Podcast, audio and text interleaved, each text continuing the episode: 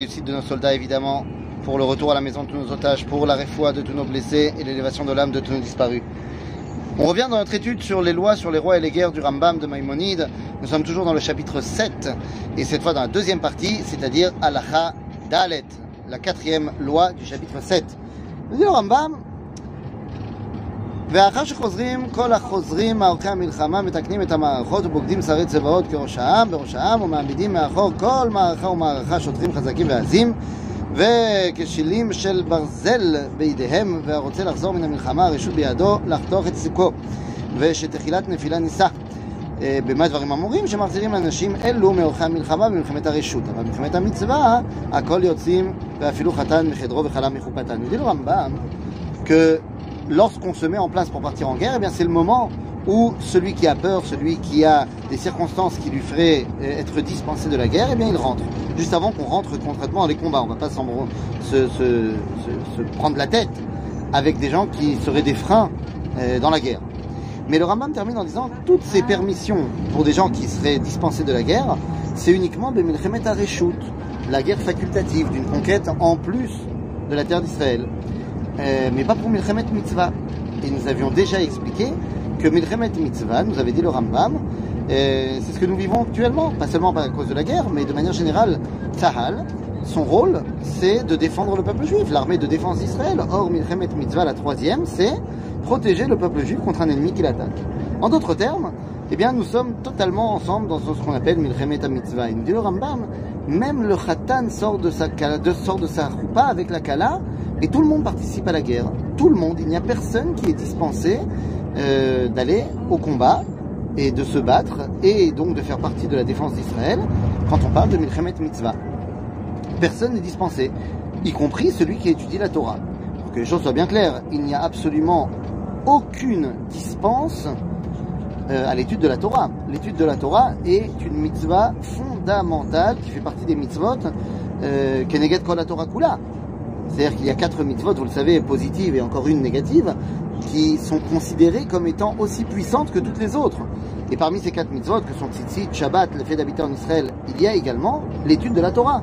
Tout homme qui a passé ses 13 ans jusqu'au jour de sa mort, eh bien, a le devoir, la mitzvah, d'étudier la Torah tous les jours et toutes les nuits. Donc ça, une, ces personnes n'est dispensé de ça. Et on ne peut pas vivre sans la Torah. La Torah est la base de notre identité, la base de notre rôle dans ce monde, parce que tu n'arriveras pas à transmettre euh, et à dévoiler Dieu dans le monde si tu ne connais pas sa Torah. Donc il est évident que la Torah, c'est du domaine de l'essentiel. Et donc nous avons la mitzvah d'étudier la Torah tous les jours. Il n'y a pas de vacances pour la Torah. Ceci étant, nous n'avons pas la mitzvah d'étudier la Torah toute la journée. Et à aucun moment on a la mitzvah d'étudier toute la journée tu étudies quand tu peux, autant que tu peux. Si toi tu as un métier qui te permet d'étudier une heure, bah tu étudies une heure, deux heures, deux heures, cinq minutes, cinq minutes. Si tu as un métier où pendant deux, tu, bosses deux heures et tu as fait un pactole et ensuite tu peux étudier dix heures, bah cavode, c'est génial. Donc tu dois étudier tant que tu peux. Et toutes les nuits aussi. Toutes les, toutes les nuits, tu dois te faire un petit truc. Ça peut être un cours, ça peut être une petite étude, deux minutes, cinq minutes, une heure, deux heures, chacun en fonction de ses capacités et de ses possibilités. Et donc, quand tu peux étudier la Torah et que tu ne le fais pas, c'est un vrai problème. Mais à aucun moment on t'a dit que tu peux pas aller à la guerre de mitzvah parce que tu dois étudier. Parce que même à la guerre de mitzvah, tu peux étudier des fois simplement deux minutes. On a vu euh, des, vidéos extraordinaires, je sais pas si vous avez vu, euh, de gens qui pendant euh, qu'ils étaient pas en train de se battre, pendant qu'ils étaient dans une maison en plein milieu de Gaza, ils, faisaient des petits cours. Moi j'ai eu des vidéos de, de shiurim, de rabbanim de Horetzion, de la yeshiva de Horetzion, dans le boucher de Sion, qui faisaient des petits cours de Torah entre deux, entre deux attaques.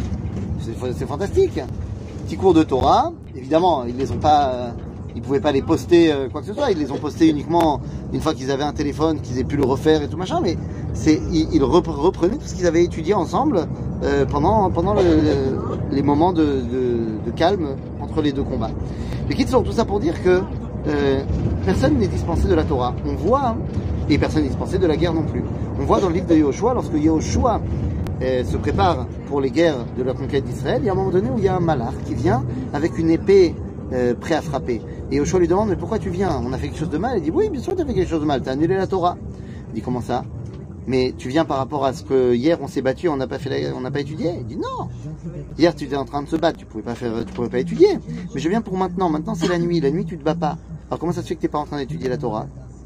C'est-à-dire que à aucun moment il y a une contradiction entre l'étude de la Torah et le fait de partir à la guerre.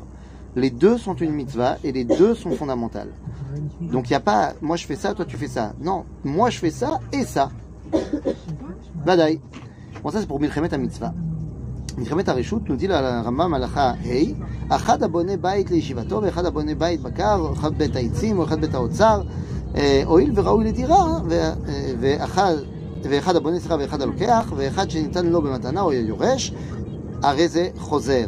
אבל הבונה בית התבן או בית שער הסדרה ומרפסת, אין בית שאין, אה, אי- או סליחה, או בית שאין בו ארבע אמות על ארבע אמות, או גוזל בית, הרי זה אינו חוזר. En fait, nous dit le Rambam, pour la Milchemet Hareshut, la guerre facultative, parmi ceux qui ont le droit de revenir, c'est ceux qui ont construit une nouvelle maison. Qui... Alors, nous dit le Rambam, on parle de toutes les maisons qui sont euh, habitables. Même si tu n'as pas prévu d'y habiter. Mais si c'est habitable, alors tu as le droit de revenir à la maison. euh,